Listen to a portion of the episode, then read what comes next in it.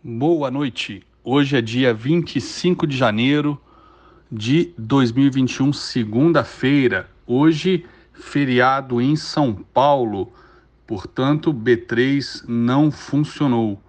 Mas tivemos mercado normalmente lá nos Estados Unidos é, e lá nos Estados Unidos algumas de nossas principais ações negociam normalmente no formato aí de ADR, American Receipt, ou seja, é, são recibos, são títulos que é, representam a, a mesma ação aqui no Brasil, não necessariamente numa proporção de um para um, apesar desse seu padrão, mas que representam a mesma ação aqui no Brasil negociada na nossa bolsa.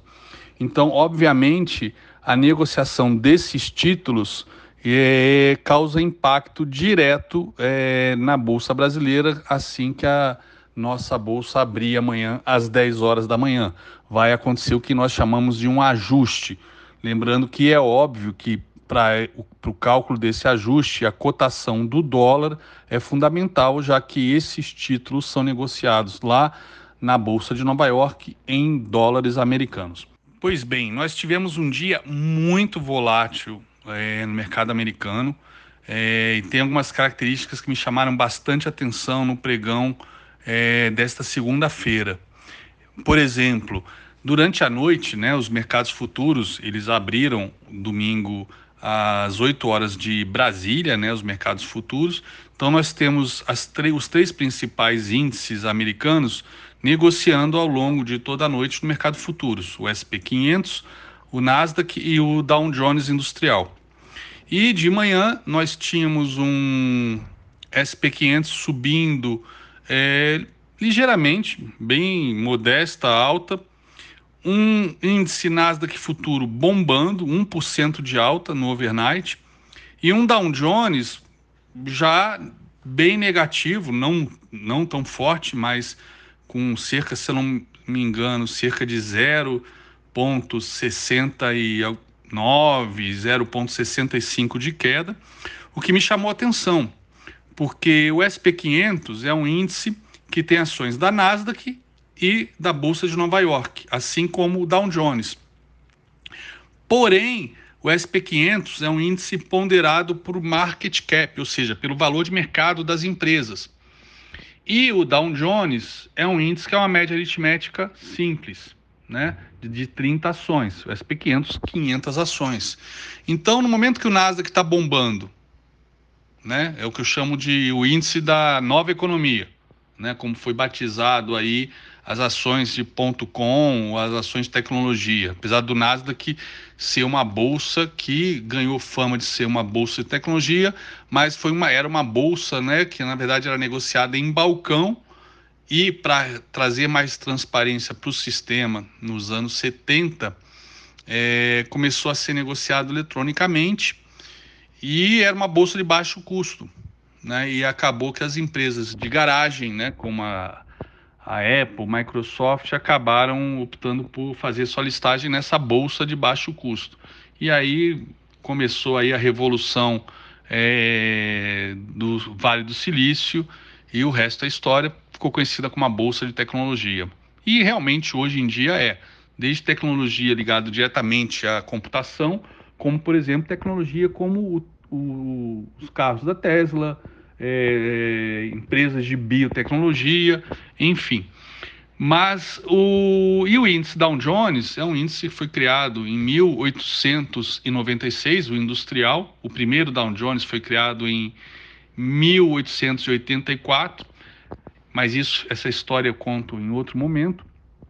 E acaba sendo o índice que, apesar de ter algumas ações da Nasdaq, que são poucas, né, dentre as 30, acaba sendo o índice que representa mais a velha economia, né? ExxonMobil, Coca-Cola, Pfizer, é, IBM, é, Walmart, enfim, além de Apple e Microsoft. Então, Nasdaq subindo, subindo forte, Dow Jones caindo, SP 500 uma alta modesta. Na mesma hora eu falei, são as FANGs, né? Ou seja, aquelas cinco grandes, grandes empresas de tecnologia que hoje são chamadas de mega caps, porque não são nem mais, não são small caps há muito tempo, e também não são as, é, as é, como é que eu diria, é, as large caps, elas são as mega caps, né, pelo valor de mercado, empresas aí na, na casa dos 2 trilhões de dólares.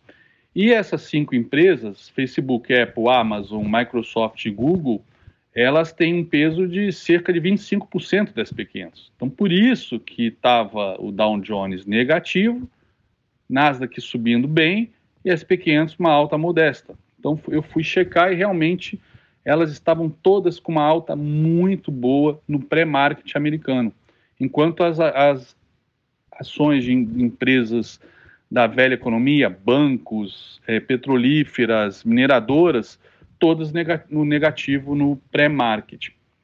E assim foi durante o pregão, uma grande volatilidade, principalmente nessas FANGs, nessas cinco ações. Para vocês terem uma ideia, a Apple, da sua máxima, a, da sua mínima à sua máxima, oscilou mais de 6%. A Amazon oscilou 2,5% da sua, perdão, a Microsoft da sua mínima sua máxima oscilou quase 2,5%. Facebook oscilou da sua mínima à sua máxima mais de 3%. Google oscilou da sua mínima à sua máxima também mais de 3%. E no final, todas elas fecharam positivo, mas elas abriram com forte gap de alta, como eu falei, estavam em uma alta muito, muito forte já no pré-market, devolveram tudo, foram para o negativo e a maioria delas se recuperou e se recuperou muito bem, como a Apple que subiu 2,77, valor de fechamento, né? Microsoft 1,58. E a principal delas, que inclusive cravou novo recorde intraday, foi a Tesla, que entrou nas P500 aí no dia 21 de dezembro e já é a sexta maior companhia em valor de mercado das P500.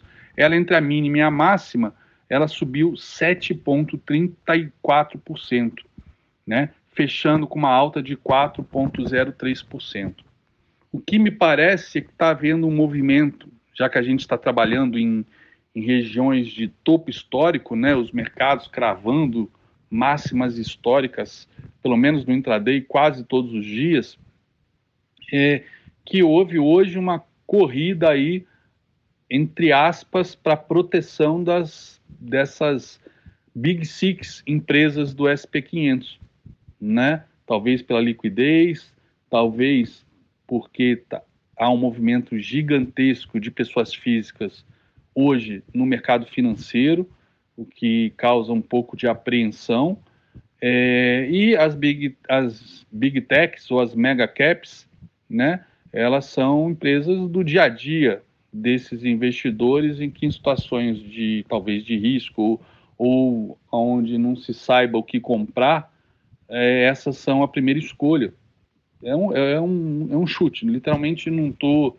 Eu estou tentando entender a, a razão desse movimento tão brusco hoje entre essas empresas que abriram com forte alta no pré-market, depois, logo nas, na primeira hora, devolveram tudo, foram para o negativo e se recuperaram. E essa recuperação, qual foi a razão? Né? Caiu, comprou?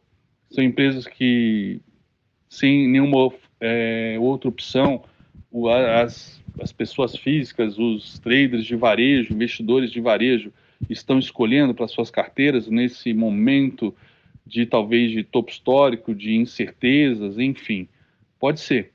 Então esse foi um cenário bem bem estranho para o dia de hoje, tá? Um dia hoje que justamente a gente esteve com a nossa bolsa fechada. E por falar em nossa bolsa, a nossa ETF que representaria aí o nosso Ibovespa lá na, na bolsa de Nova York, é uma ETF, ela fechou com uma queda de 1,48 mas chegou, em relação ao fechamento de sexta, a cair quase 3%, 2,78% na mínima. Na mínima. Mas no final recuperou praticamente metade, mas caindo ainda assim 1,48%. E a empresa que está deixando muita gente com a respiração presa nesse final de semana, por conta da demissão do seu CEO, a pedido dele, né, deixar isso claro, é, é a Eletrobras. A ADR da Eletrobras fechou com uma queda de 11,76, então amanhã promete fortes emoções essa abertura. Deve ser um leilão que deve demorar bastante para ser concluído. Chuto eu que vai ser concluído entre 10 e 20 e 10 e 30 da manhã. É, já vi leilões desse tipo, bem estressantes. E só que ela chegou a cair quase 16,5 na sua mínima, né? Ela fechou perto das suas máximas, né? Mas mesmo assim com uma queda de 11,76, né? Oscilando aí entre sua mínima e sua máxima, chegou a oscilar quase 8% entre sua mínima e sua máxima, né, mas fechou perto das suas máximas com uma, com uma queda de 11,76, mas tendo oscilado, tendo caído na sua mínima em relação à sexta-feira 16,4%. Além disso, tivemos também é, Itaú caindo 2,96 lá fora, é, Bradesco caindo 2,18, Brasil Foods caindo 2,36, Santander caindo 1,75, Gerdau caindo 3,02, Petrobras caindo 0,98, a Petri 3, a Petri 4 caindo 0,71 e a Vale caindo 1,51%. Dessas blue chips principais que são negociadas nos Estados Unidos em ADR, a principal é, a, uma, a, uma das principais e que fechou no positivo é a Ambev com uma alta de 1,79%. Então esse é o closing bell aí do mercado americano, uma geral do que aconteceu, muito estranho esse comportamento, é para ficar atento e um overview aí do, do nosso mercado, das nossas ADRs, especialmente a WZ e Eletrobras para amanhã que devem fazer preço aí e o chacoalhão deve ser grande. Fico por aqui. Muito boa noite. Nos, nos falamos amanhã aqui no Ogrocast.